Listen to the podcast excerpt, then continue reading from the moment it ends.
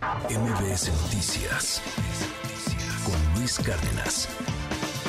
Hoy es miércoles de libros con Dalila Carreño. Fíjese que eh, en algunas ocasiones es, es difícil de pronto que, tengamos una, una, pieza como esta. Es una novela de Iram Rubalcaba, es un, un joven autor que está prometiendo muchísimo. Es una novela de suspenso, es una novela que intriga, es una novela que te mantiene así como que, ay, ¿qué va a pasar? Pero no en una prosa yo no diría que es una prosa tan fácil. Eh, o sea, sí, sí, sí, sí puede, sí puede aspirar a, gran, o sea, a estas grandes novelas que de pronto pueden llegar a trascender. Eh, y, vaya, vaya que promete este, este joven eh, maestro de literatura, Iram, Iram Rubalcaba, Todo pueblo es cicatriz. Querida Dalila Carreño, cuéntanos de la novela. Qué, qué buena recomendación nos traes, Dalila. Buen día. Hola Luis, buenos días, qué gusto saludarte. Pues sí, justo como lo indicas, fíjate que al leer esta novela invariablemente se piensa en el México rojo del que tú das cuenta todos los días, querido Luis, en tu noticiero. El periodista Irán Rubalcaba pues va narrando el terror, este crecimiento exponencial de la violencia en diversas zonas de Jalisco y lo hace a partir de tres crímenes, incluido el de su propio tío. Uno de los personajes, Luis, dice que pues hay cosas de las que es mejor no enterarse y cómo no, si lamentablemente pues las noticias sobre enfrentamientos armados, desapariciones, todo este terror y angustia que se vive, ajustes de cuentas, feminicidios, masacres, pues cada vez son más comunes y tristemente pan, ¿no? De todos los días.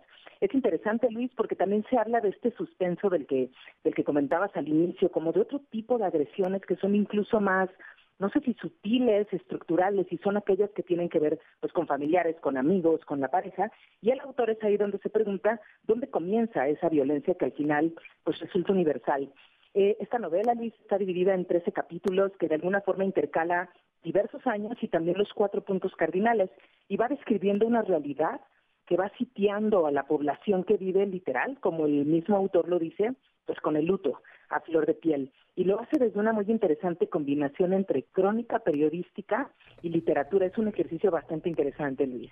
Es un ejercicio muy interesante. Entiendo que, que Iram eh, comenzó con libros de cuentos y, y en este momento pues justamente estamos yo creo que como generación, como país, pues buscando estas nuevas figuras literarias, ¿no? O sea, de pronto veo por ahí algunas reseñas como la de Julián Herbert en la contraportada, pues que, que le va viendo eh, temas ahí medio rulfianos, temas ahí que tienen que ver con, con Arreola, este, no, no sé si por ahí, pero vaya que, que el texto es bastante, bastante valioso y, y que te va atrapando, insisto, en una prosa que no se ve tan comúnmente. Promete mucho Ojalá que, ojalá que sea un éxito, seguramente lo está haciendo. Y además es una muy buena recomendación para este fin de año, para aventarte la novela en las vacaciones, en algún viaje, en el avión, en el camión, en donde, en donde sea, vale mucho la pena.